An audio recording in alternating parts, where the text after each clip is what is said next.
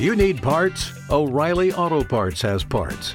Need them fast? We've got fast. No matter what you need, we have thousands of professional parts people doing their part to make sure you have it. Product availability. Just one part that makes O'Reilly stand apart. The professional parts people. oh, oh, oh O'Reilly Auto Parts.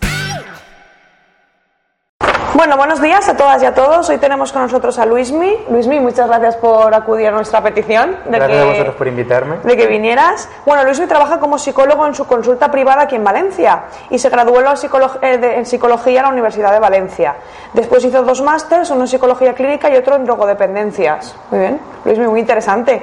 Simultáneamente a estos estudios hizo la formación en psicoterapia gestal y además ahora trabaja como psicoterapeuta especialista en adicciones. Y justo pues hoy venimos a hablar un poquito de eso, ¿no, Luismi? De adicciones, concretamente la adicción de la ludopatía, porque está muy presente. La verdad es que tenemos una gran cantidad de pacientes, supongo que tú también, que vienen por problemas de ludopatía y, la- y, eh, parece como que es una adicción que no está muy mm, no muy est- no estudiada sino que la gente no es muy consciente de ella no cuando pensamos en adicciones es más a las drogas al tabaco tal pero a la ludopatía es como que no la gente creo yo no está tan familiarizada con eso no Absolutamente. La gente suele pensar más sobre las adicciones tradicionales, ¿no? Cuando hablamos de alcohol, cocaína, nicotina, Exacto. etcétera.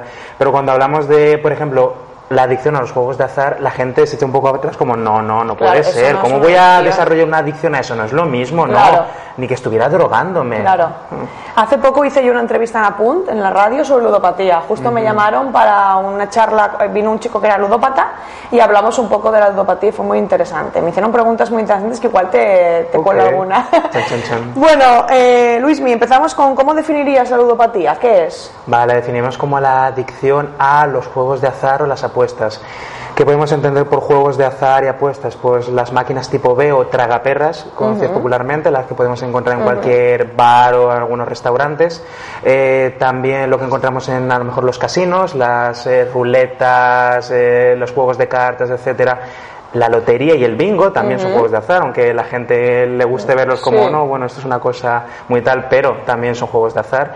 Y ah, sobre todo la adicción a las apuestas o a los juegos de azar, a ver, tiene bastantes diferencias con, lo- con las adicciones tradicionales, ¿no? Adicciones químicas, ¿eh? de, bueno, la cocaína, el alcohol, el tabaco, etcétera.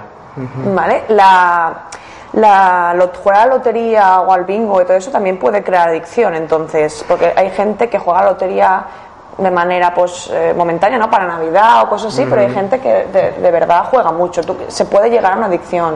Se puede desarrollar una dependencia y se puede llegar a un juego problemático, ¿no? hay, hay gente que se gasta una barbaridad de dinero Sí. en todo eso y muchas veces también actúa como, ah, ¿cómo decirlo?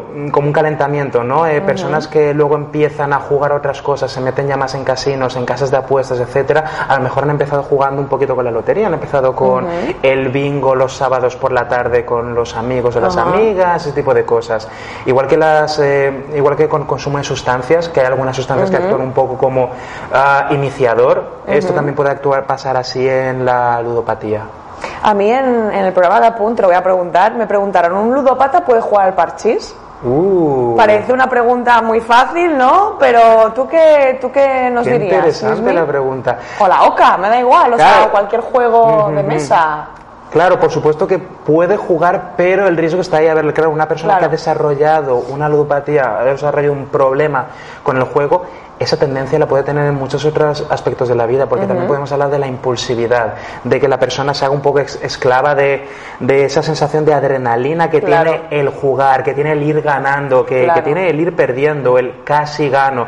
Y también muchas veces esta sensación de control, que es lo que tiene muchas veces la gente que está teniendo problemas con el juego ellos de verdad creen que tienen control sobre el juego, que pueden situación. ganar porque ellos quieren, porque ellos tienen un sistema o algo así, que si siguen determinada estrategia pueden ganar, pero al final no puedes controlar los dados. Claro. Y Luismi, más medio contestado, pero bueno, la siguiente pregunta te la hago igualmente por si quieres eh, decir más cosas. ¿Qué diferencia hay entre la adicción al juego y otras adicciones?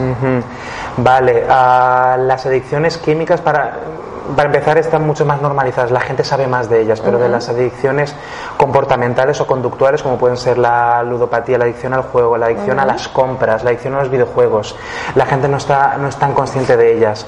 Hay mucha más permisividad, eh, por decirlo de una manera, porque si hablamos del consumo de drogas, la gente ya está más o menos avisada, oh, vale, eso tiene un riesgo, pero la gente no tiene tanta conciencia de riesgo Claro. sobre otros tipos de adicciones que puede haber.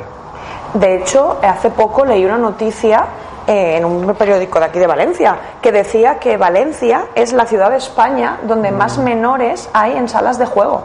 Me llamó mucho la atención. De España, justamente Valencia es la que más que no se dejan entrar a menores, entiendo, porque sí, donde donde No pues, deberían, no, no deberían, deberían, pero- legalmente no, pero sí que hay, desgraciadamente hay Sí. sitios que hacen la vista gorda, ¿eh? No preguntan, el de- no piden el DNI, si es demasiado, si es muy alto Claro. el chaval, pues dan por hecho hacen- que es mayor de edad o se hacen un poco los suecos en ese Sí, se hacen los suecos y a veces solamente hace falta darse un paseo por aquí por el centro de Valencia. Sí. Hay un montón de casas de apuestas, Sí, o sea, han crecido como setas. En algunos sitios es que hay más que bares, Sí. más que bares. De hecho, también me llama mucho la atención que las casas de apuestas están más en los barrios obreros que en los barrios eh, ricos, digamos, ¿no? Y ya la lectura que hago de eso, a ver si tú haces la misma, ¿no? Es un poco eh, como en los barrios obreros hay menos eh, nivel económico, es una manera de decirles venir aquí, que aquí vais a ganar más dinero, no una manera de, de engañarles o de manipularles, porque en los barrios ricos no hay tantos. Claro, porque hay personas que juegan, empiezan a experimentar con esto por ocio, por diversión, Sí. por la adrenalina, pero también hay gente que va, que lo ve como una esperanza, ¿no? Como una posibilidad de mejorar su nivel de vida, de ganar un extra a final de mes. Hay personas que si tienen 100 euros extra al final del mes dicen, venga, me voy a ir, voy a, Claro. a ver si hay suerte y me gano algo. Eh, Y si lo he perdido, pues lo he perdido, Claro. que es poco, pero Y muchos pacientes también, Luis, también te habré pasado, eh, cobran el día 1 y el día 2 ya se lo han gastado todo, eh, dependiendo del nivel de ludopatía, pero yo he tenido pacientes que al día siguiente de cobrar todo el sueldo se ha ido en las máquinas tragaperras, en el casino o, o puestas por internet, que también hay mucha gente ahora apuesta por internet. Claro, Entonces, eh, eso te, lo habrás visto tú también en, Sí, en sí, consulta. muchísimo. Claro, las personas que tienen menos, digamos, control ya Sí. sobre la conducta,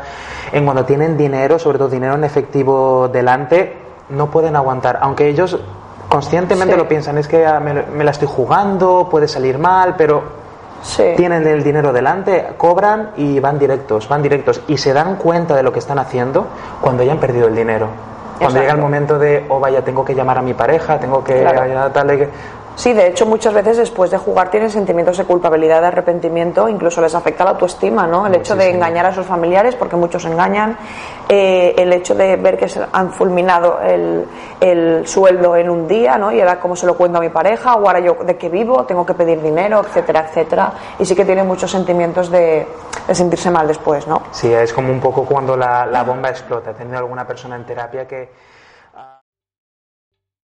¿Te está gustando este episodio? Hazte fan desde el botón Apoyar del podcast de Nivos. Elige tu aportación y podrás escuchar este y el resto de sus episodios extra. Además, ayudarás a su productor a seguir creando contenido con la misma pasión y dedicación.